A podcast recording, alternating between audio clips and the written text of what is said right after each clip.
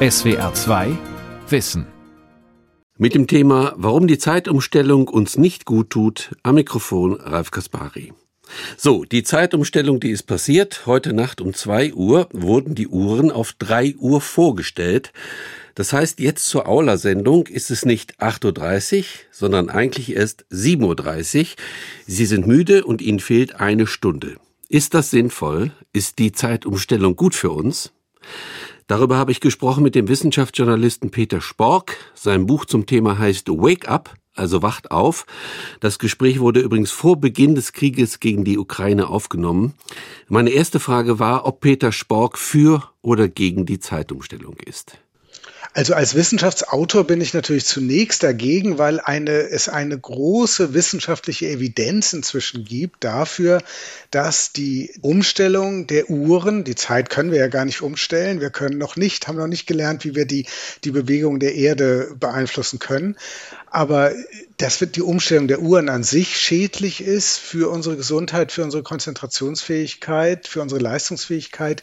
Aber was noch viel schlimmer ist, dass gerade das Leben in der falschen Zeitzone schlecht für uns ist. Und das ist das Leben sozusagen in der sogenannten Sommerzeit. Und da gibt es eben zunehmend Evidenz, dass das so ist. Die WissenschaftlerInnen waren schon seit 20 Jahren davor und haben immer neue Befunde gefunden. Und deshalb bin ich vor allem auch dagegen. Gar nicht so sehr, weil es mich persönlich betrifft. Okay, da reden wir gleich nochmal drüber. Über das Leben in der falschen Zeitzone. Klingt ja fast wie ein Science-Fiction-Film. Aber nochmal ganz kurz zu den politischen Aspekten. Also das Thema ist ja politisch sehr aufgeladen. Und meines Wissens wird ja auf EU-Ebene immer wieder darüber diskutiert, das nun endlich abzuschaffen oder beizubehalten. Wissen Sie, wo die Diskussion da im Moment steht? Ist die eingeschlafen? Ist das alles eingefroren? Oder wie kann man das einschätzen? Ich denke, eingefroren ist das richtige Wort, denn ich denke, sie ist einfach von der Corona-Pandemie verdrängt worden. Und wir müssen ja auch ehrlich sein, es gibt wirklich wichtigere Probleme als die Uhrenumstellung, als die sogenannte Sommerzeit. Im Moment ist die Corona-Pandemie ein viel, viel wichtigeres Problem, auch für unser aller Gesundheit. Aber die Corona-Pandemie ist sehr viel schwerer zu lösen, zum Beispiel mhm. dieses Problem. Also die Zeitumstellung schafft Probleme, die extrem leicht zu lösen wären. Und das hatte vor drei oder vier Jahren ja auch die EU-Kommission erkannt. Die EU-Kommission hatte eine Umfrage gemacht. Es gab eine klare Mehrheit für das Ende der Uhrenumstellung. Und der zuständige Verkehrsausschuss, der hat auch beschlossen, wie man es machen könnte. Und es war eigentlich schon alles soweit fest, dass man die Uhrenumstellung abschaffen möchte, europaweit, innerhalb ja, genau. der EU. Ja. Und dann blieb nur noch offen, welche der Zeitzonen sozusagen die einzelnen Länder beibehalten wollen. Das ist nämlich Ländersache und nicht EU-Sache. Die EU kann nur beschließen, stellen wir die Uhren um oder nicht aber in welcher Zeitzone das jeweilige Land leben will, also ob es ganzjährig danach die sogenannte Sommerzeit oder die Normalzeit haben will, das war noch nicht entschieden und da gab es dann Streit, weil die einen Länder haben gesagt, wir wollen lieber Sommerzeit, die anderen haben gesagt, wir wollen lieber Normalzeit. Und deshalb ist dann letztlich gar nichts entschieden worden. Und dann kam die Pandemie und das Thema ist eigentlich in Vergessenheit geraten. Mhm, eigentlich schade. Ja gut, wir gucken mal, was passiert nach der Pandemie, wenn die Pandemie zur Endemie geworden ist. Kommen wir zu diesem schönen Begriff, das Leben in der falschen Zeitzone, also Sommerzeit. Sommerzeit sag ich subjektiv immer, mir wird eine Stunde gestohlen, weil die Uhren wurden ja von zwei auf drei Uhr gestellt. Also es ist später. Mhm. Ist das richtig, subjektiv? Naja, also so kann man es ganz nicht sagen. Es wird, also wenn Sie jetzt äh, nach Griechenland fliegen, stellen Sie die Uhr ja auch eine Stunde vor, weil Sie in eine andere Zeitzone fliegen mhm. oder in die Ukraine oder nach Israel. Und dann wird Ihnen diese Stunde ja auch gestohlen sozusagen. Aber Sie bekommen sie ja dann zurück, wenn Sie aus Griechenland zurückfliegen nach Deutschland, weil dann stellen Sie die Uhr in die andere Richtung vor. Aber das Problem ist tatsächlich, dass sie eine Stunde die Uhr vorstellen, aber eben nicht nach Griechenland fliegen oder nach, in die Ukraine. genau. und, und deshalb, und das, das ist immer, oft sagen Befürworter der Zeitumstellung, sagen, ist doch kein Problem, alle reisen in alle Herrenländer der Welt und stellen ständig ihre Uhren um und maulen doch gar nicht. Und genau das ist ja der Punkt, weil wir nicht verreisen und die Uhr umstellen, haben wir das Problem. Vergleichbar mit einer Situation, wo sie verreisen und vergessen, die Uhr umzustellen. Und das macht ja aus gutem Grund niemand. Weil nämlich in Griechenland geht die Sonne eine Stunde früher auf, sie geht eine Stunde früher unter und unsere innere Uhr reagiert darauf, indem wir selbst automatisch von unserer Biologie her eine Stunde früher wach werden und eine Stunde früher müde. Das ist unsere Reaktion auf die Lichtverhältnisse in der Umwelt. Und deshalb, damit wir dadurch nicht verwirrt werden, stellen wir unsere Uhr um, um uns anzupassen, um sozusagen unsere sozialen Zeiten, wann wir aufstehen, wann wir arbeiten, wann wir ins Bett gehen, an die äußeren Zeiten anzupassen. Und das macht auch total viel Sinn. Und jetzt komme ich zurück zu Ihrer Sache, da wird mir doch eine Stunde gestohlen im Sommer. Irgendwie stimmt das nämlich dann doch, weil Sie stellen die Uhr vor, die Sonne geht aber gar nicht früher auf und früher unter, sondern mhm. wenn, weil Sommer wird, geht sie früher auf und später unter. Mhm. Das ist nur am Rande. Und das führt dazu, dass sie im Grunde jeden Tag zu früh aufstehen. Und, und jetzt, wenn man es ganz überspitzt formulieren will, weil, weil sie in der falschen Zeitzone leben, nämlich in der Zeitzone Osteuropas, sie sind aber weiterhin in Mitteleuropa, wird ihnen diese Stunde überspitzt formuliert jeden Tag gestohlen. Sieben Monate lang. Sieben Monate lang klingelt der Wecker und sie haben das Gefühl, sie haben nicht genug geschlafen. Okay, ich versuche das jetzt nochmal anders auszudrücken. Mit dem gestohlen meine ich ja, also wenn es in der Sommerzeit, nee, ich muss es anders ausdrücken. Also mhm. in der Winterzeit stehe ich um 8 Uhr morgens auf, in der Sommerzeit ist aber 8 Uhr morgens schon 9 Uhr morgens. Genau. Ne? Also sie stehen also, biologisch gesehen, bezogen auf ihre innere Uhr, stehen sie eben nicht um 8 Uhr auf, sondern um 7 Uhr. Genau. Ihre, ihre Uhr zeigt zwar 8 Uhr an, aber für ihre Biologie ist es 7 Uhr. Und das meine ich damit. Und, und daran können sie sich auch nicht wirklich gewöhnen. Das ist das Problem, weil ihre innere Uhr, ihre biologische Uhr, die in jeder ihrer 37 Billionen Zellen tickt, diese Uhr reagiert ja auf das Tageslicht draußen und nicht auf ihren Wecker oder auf ihre Armbanduhr. Und deshalb stellt die sich jeden Tag wieder auf die Lichtverhältnisse ein und für ihre biologische Uhr ist es eben nicht 8 Uhr morgens, wenn der Wecker klingelt, sondern 7 Uhr morgens, wenn der Wecker klingelt. Ja, das, und das deshalb heißt, wird ihnen jeden Tag diese Stunde neu gestohlen. Kann man denn sagen, Herr Spork, dass diese biologische Uhr in, in gutem Sinne konservativ ist, weil Sie möchte schon den festen Rhythmus beibehalten. Und man merkt es ja immer bei der Umstellung, also Sommerzeit und Winterzeit. Ich brauche subjektiv immer ungefähr, ja, ich glaube schon drei Wochen, bis ich dann wieder in dem neuen Rhythmus drin bin. Mhm. Also dann, äh, ja, also ich würde es eigentlich anders sagen. Sie ist zutiefst biologisch und sie ist eben gerade nicht konservativ, hm. die innere Uhr, weil sie ist dafür gemacht, dass Organismen sich an die Umwelt gut anpassen können und gut reagieren können auf Veränderungen. Und das ist für ein Lebewesen in der Evolution unheimlich wichtig gewesen. Und deshalb sind eben innere Uhren nicht so starr. Dann hätten wir nämlich ein Riesenproblem, wenn wir nach New York reisen oder nach Peking oder so, weil dann würden wir dort ja ewig im Jetlag leben. So schafft es unsere innere Uhr aber, sich an die Zeiten in New York oder in Peking relativ schnell anzupassen. Und das ist ja genau weshalb sie so flexibel ist und eben nicht konservativ ist, damit Lebewesen sich an wechselnde Umweltbedingungen, in dem Fall wechselnde Sonnenauf- und Untergänge, anpassen können. Ja, aber dann wäre doch die Sache mit der Zeitumstellung gar nicht so schlecht, weil man könnte ja sagen, die innere Uhr passt sich immer an. Genau, wenn Sie, da, da, da sind wir wieder genau an dem Kern des Problems. Wenn Sie nach Griechenland reisen oder nach New York reisen, dann passt sie sich an. Wenn Sie aber die sozialen Zeiten verstellen, und das tun Sie, wenn Sie die Ar äh, Armbanduhr ähm, verstellen, dann passt sie sich eben nicht an, mhm. weil ja die Sonne, der Sonnenauf- und Untergangszeiten sich nicht verändern. Was wir in Wahrheit machen, wenn wir die Zeit oder die Uhren umstellen, ist, wir beschließen gesamtgesellschaftlich ab Ende März, eine Stunde früher zur Arbeit oder in die Schule zu gehen und damit den Feierabend eine Stunde früher beginnen zu lassen. Das tun wir ja in Wahrheit, denn wir verstellen weder die Zeit noch irgendwie den Lauf der Planeten. Wir verstellen eigentlich nur die gesellschaftliche Abmachung, wann wir mit dem Arbeiten beginnen. Und das tun wir nicht, indem wir sagen, ich gehe jetzt um acht zur Arbeit statt um neun, sondern ich tue es, indem ich meine Uhren, meine Wecker verstelle. Und das, was vorher neun Uhr war, ist jetzt acht Uhr. Und die innere Uhr weiß davon ja nichts. Die innere Uhr reagiert ja darauf, wann die Sonne auf und unter geht. Und deshalb ist sie nicht in der Lage, sich daran auf Dauer zu gewöhnen. Oder sehen Sie, das oder, meinte ich ja mit konservativ. Ja. Ne? Also dann stimmt es ja doch. So gesehen stimmt es natürlich, haben Sie völlig recht, ja. Also die innere Uhr hat damit Probleme. Ja, die so. innere Uhr hat damit. Wo insofern, sitzt diese innere ja. Uhr, Herr Spork? Ähm, die innere Uhr sitzt letztlich in unserem genregulatorischen Netzwerk in jeder unserer Zellen. Äh, unsere Zellen haben ja ungefähr 23.000 Gene und diese Gene sind rhythmisch aktiv. Sie sind, äh, weil wir eben so zutiefst angepasst sind an diesen Wechsel aus dunkel und hell, Aktivität, Schlafen, Wachen. Das ist unser ganzer Körper rhythmisch organisiert.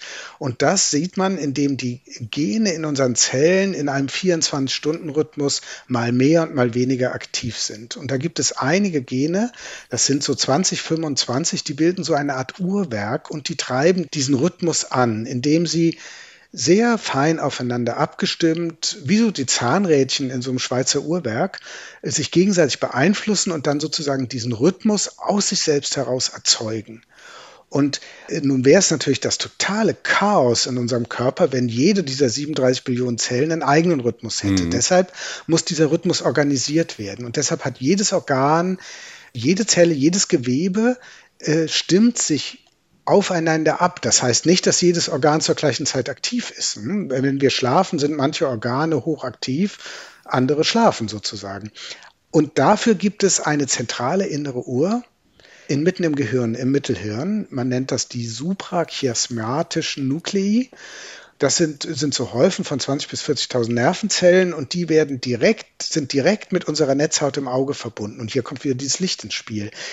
Die registrieren nämlich über die Netzhaut, über das Auge, registrieren wir, ob es hell ist oder dunkel. Das ist direkt verbunden mit diesem Dirigenten der inneren Uhr mitten im Gehirn. Und der stimmt sich dadurch immer mit dem Auge, mit der wirklichen Helligkeit ab. Und der weiß sehr genau deshalb, wann Tag ist und wann Nacht ist. Und sendet dann über verschiedene Signale, über Hormone, über Bluttemperaturunterschiede in den ganzen Körper hinein, wie viel Uhr es gerade ist, ob es Tag ist oder Nacht ist. Und dadurch kann sich der ganze Körper, können sich diese ganzen inneren Uhren synchronisieren. Das ist unglaublich wichtig für unser Wohlbefinden, für unsere Gesundheit, für unsere Leistungsfähigkeit. Fähigkeit, dass all das gut funktioniert. Und wenn es nicht gut funktioniert, erhöht das das Risiko für fast alle komplexen Krankheiten. Und deshalb haben zum Beispiel ja auch Menschen, die über Jahre hinweg in Schicht- und Nachtarbeit arbeiten, so viele gesundheitliche Probleme. Ja, was wären das für komplexe Krankheiten? Vielleicht könnten Sie das also mal kurz alles, was den Stoffwechsel betrifft, Diabetes, mhm. aber auch ähm, ist das wirklich also, ist das wirklich sozusagen auch evidenzbasiert äh, ja, das ist, schon bewiesen? Ja, das, da gibt es nicht nur Tierexperimente, also in Tierexperimenten ist es glasklar bewiesen, sondern es gibt auch viele Hinweise aus aus epidemiologischen Studien bei Menschen und es ist natürlich immer sehr, sehr schwierig, solche Sachen in großen Studien bei Menschen zu sichern, genauso wie die Sache mit der Uhrenumstellung weil sie können ja nicht so leicht Vergleichsgruppen machen und dann doppelblind irgendwelche Studien machen. Aber es gibt sehr, sehr viel Evidenz und das ist teilweise ja auch schon als Berufskrankheit anerkannt. Also Krebs zum Beispiel, das Krebsrisiko steigt bei, äh, ist eine riesigen Studie mit Krankenschwestern untersucht worden bei Menschen, die als Krankenpfleger viel Nachtarbeit machen. Und das ist als, wie gesagt, von der WHO, von der Weltgesundheitsorganisation als Berufskrankheit anerkannt. Ja, weitere Krankheiten, also die ganzen Stoffwechselkrankheiten, auch starkes Übergewicht, Verdauungsstörungen, Schlafstörungen, das ist immanent, das leuchtet jedem ein, wenn man immer nachts arbeitet, dass man irgendwann Schlafstörungen bekommt.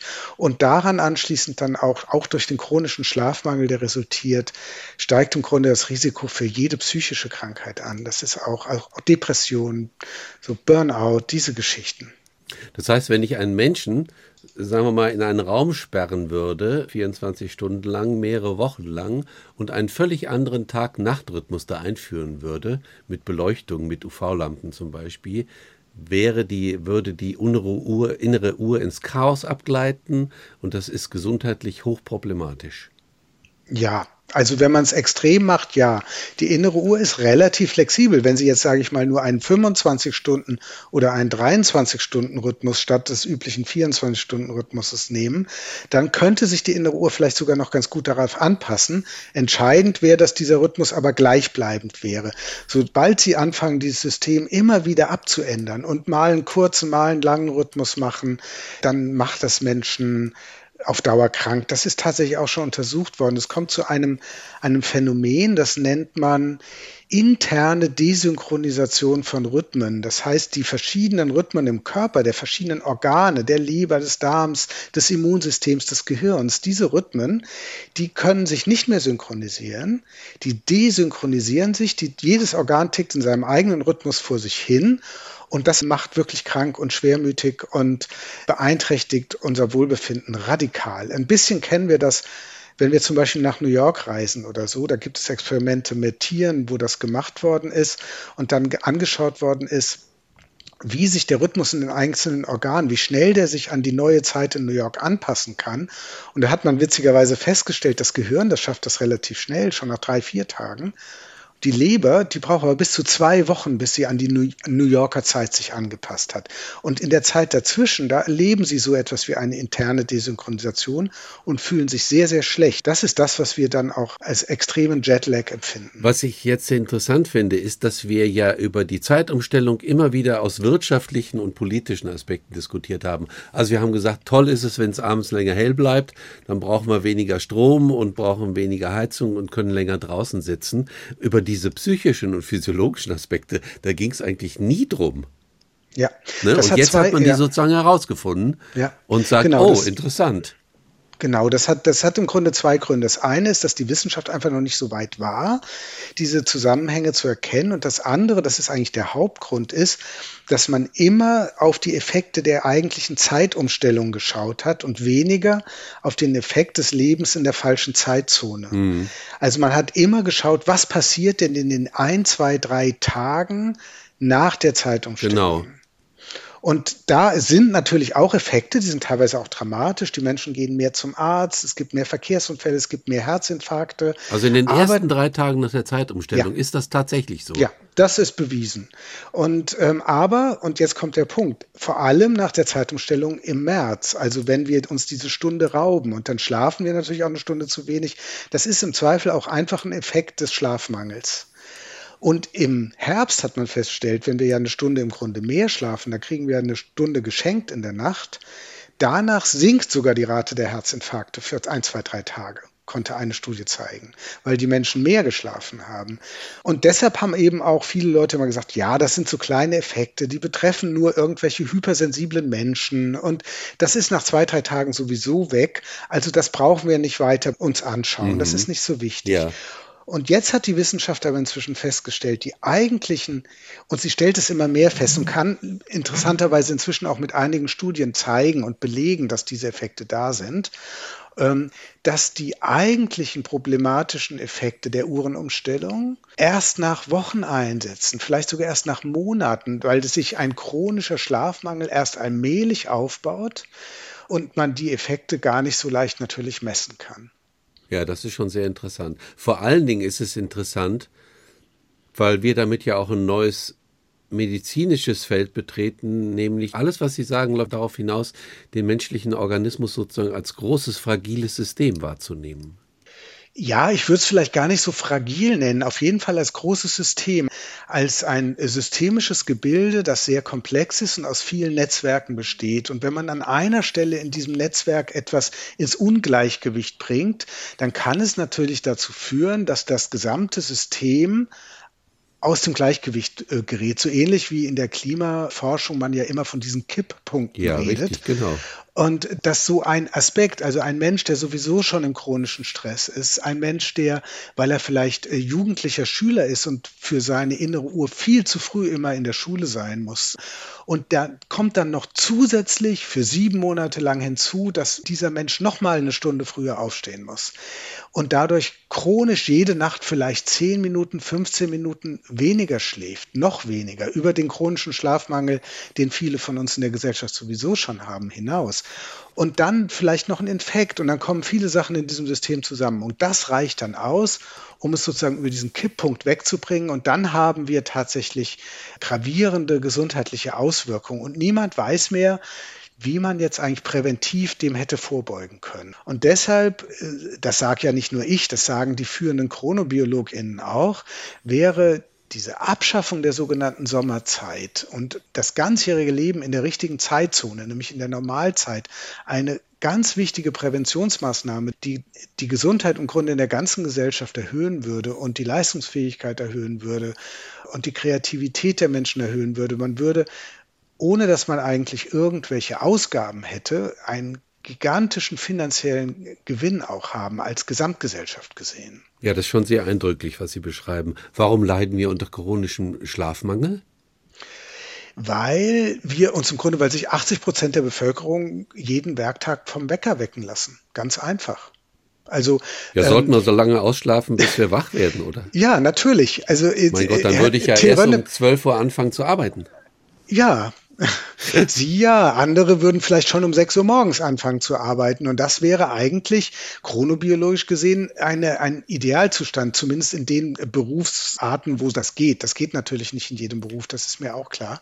Aber in der Theorie müsste eigentlich jeder Mensch morgens ausschlafen können. Und natürlich ist das in der Praxis nicht umsetzbar. Äh, insofern sollte man aber die Wecker nicht zusätzlich noch mal eine Stunde früher klingeln lassen, hm, weil wir können, die meisten ja. Menschen denken halt immer, dann gehe ich halt abends eine Stunde ja, das wollte ich gerade sagen, genau, früher ins ja. Bett gehen. Ja, bringt aber, aber dann, nichts weil die innere Uhr noch nicht auf ja. Schlafen gestellt ist, mhm. gehen sie zwar die Stunde früher vielleicht ins Bett, sie liegen aber länger wach, sie brauchen länger, um einzuschlafen und der Schlaf ist auch am Anfang nicht so erholsam, weil sie sozusagen zur falschen Zeit schlafen. Sie können ja auch nicht zu, sonst zu jeder Tages- und Nachtzeit ins Bett gehen und einschlafen. Das liegt wiederum an der inneren Uhr. Ja, ich denke gerade bei diesem Thema, Herr Spork, an die Schule.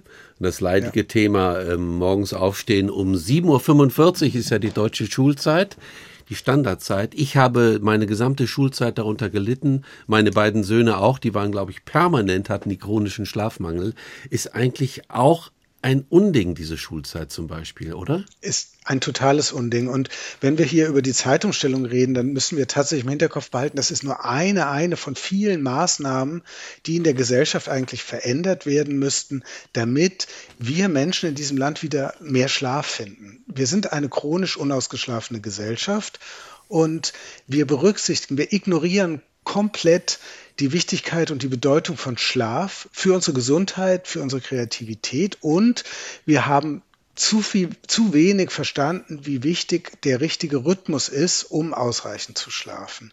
Und jetzt komme ich zurück zu, zu Ihrem Beispiel mit den Jugendlichen in der Schule oder ähm, man hat festgestellt inzwischen, die Chronobiologie, die ja auch im Jahr 2017 den Nobelpreis bekommen hat für Medizin, weil sie so wichtig für unsere Prävention ist, also diese Chronobiologie, die hat festgestellt, dass Jugendliche einen verzögerten Rhythmus haben. Warum das genauso ist, weiß man nicht genau. Vermutlich hat es hormonelle Ursachen. Aber fest steht, wenn Menschen eher lerchenhaft sind, also eher frühe Chronotypen, dann werden sie als Jugendliche zu Eulen, also zu späten Chronotypen. Und wenn sie sowieso schon auf der Basis ihrer Gene, daran kann man auch kaum was ändern oder gar nichts ändern, wenn sie schon eulenhaft sind, dann werden sie als Jugendliche zu sogenannten Monstereulen, sage ich immer. Das heißt, für einen Jugendlichen, hm. und zwar für den durchschnittlichen Jugendlichen, ist 7, 8 Uhr morgens mitten in der Nacht. Das müssen Sie sich mal vorstellen. Ja, ich weiß das, ich kenne das von mir. Ja, ja, ich kenne es auch von meinen Kindern. Ich, ich, es war ein, ich, ein, großer, langer Leidensweg, war das. Genau. Und die meisten Eltern und auch die LehrerInnen haben früher immer gesagt, Geh doch früher ins Bett, ja. dann hast du das Problem nicht. Genau. Aber die Kinder gehen früher ins Bett und was machen sie? Ich habe es auch gemacht, unter der Bettdecke lesen irgendwas. Heute spielen sie vielleicht unter der Bettdecke Computerspiele oder chatten mit ihren FreundInnen. Das ist auch völlig normal, weil sie können nicht schlafen. Sie sind hellwach, wenn sie abends um 10 Uhr ins Bett gesteckt werden, die Jugendlichen. Und jetzt, jetzt wird es natürlich fatal, wenn sie jetzt auch noch auf Monitore gucken, weil sie nicht einschlafen können, dann verstärkt das Licht dieser Monitore diesen Effekt und sie werden noch später müde. Und dann befinden wir uns in einer Art, in einem richtigen Teufelskreislauf. Und deshalb muss die ganze Gesellschaft wieder lernen, diese Signale von Hell und Dunkelheit wieder mehr an sich und ihre Biologie ranzulassen.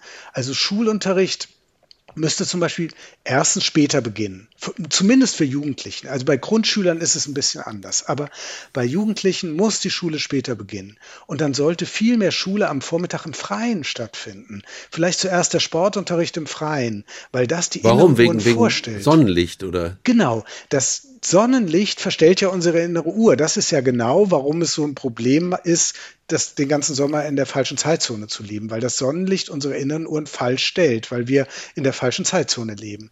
Und jetzt haben wir das gleiche Problem, können wir aber lösen, wenn wir als Gesellschaft und vor allem die Jugendlichen, all die Menschen, die morgens einen Wecker stellen müssen, wenn wir uns Zeitfenster schaffen, wo wir vormittags ans Tageslicht gehen, dann stellt sich unsere innere Uhr vor, und es ist nicht so schlimm, wenn wir abends mehr Tageslicht haben. Und dann werden wir abends oder im Idealfall könnten wir abends sogar noch eine Sonnenbrille aufsetzen, wenn wir rausgehen. Das ist natürlich, kann ich verstehen, dass das kaum jemand machen möchte. Ja, aber das wird schwierig. Aber, äh, genau. Aber das hätte tatsächlich zur Folge, dass wir abends früher müde werden und schläfrig werden. Und wenn wir dann noch ins Bett gehen, dann würden wir schnell und gut einschlafen und wären morgens, wenn der Wecker klingelt, schon sehr viel ausgeschlafener. Also das betrifft zumindest diese 80 Prozent der Menschen, die morgens einen Wecker stellen müssen. Und jetzt kommen wir vielleicht zurück zur Sommerzeit, weil das, also zur sogenannten Sommerzeit, weil das hier so zeigt, wie absurd das ist, was wir machen. Weil in der Sommerzeit stellen wir die Uhren so um, dass wir morgens weniger Licht haben und abends mehr Licht haben.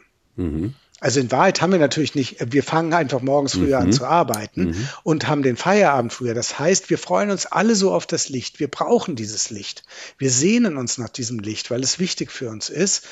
Und deshalb sehen wir uns auch nach dem Sommer und deshalb sehen wir uns nach den langen, schönen Sommerabenden.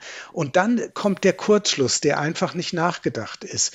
Wir sagen, ich gehe jetzt eine Stunde früher in die Schule, ich gehe eine Stunde früher arbeiten, dafür stelle ich meine Uhren um und dann beginnt der Nachmittag eine Stunde früher. Ich habe mehr Freizeit am hellen Tageslicht. Und jetzt habe ich aber vor allem abends Licht und morgens weniger Licht. Und das verstellt meine innere Uhr so, dass ich abends noch später müde werde und schläfrig werde und ich werde noch mehr zu einer Eule und ich habe am nächsten Tag noch mehr Probleme, morgens aufzustehen, wenn der Wecker klingelt. Und ich habe dazwischen noch weniger geschlafen.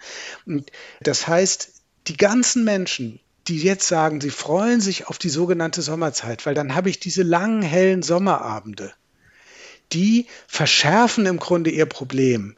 Die müssten sich in Zukunft eigentlich vor der Arbeit im Park verabreden mit ihren Freundinnen. Und statt Grillen kann man dann vielleicht gemeinsam joggen oder so. Sie müssten Fußball spielen morgens im Park und danach arbeiten, weil wir brauchen mehr Licht am Vormittag und nicht mehr Licht am Nachmittag. Die Botschaft ist angekommen, Herr Spork. Das war auch sehr, das überzeugt mich auch.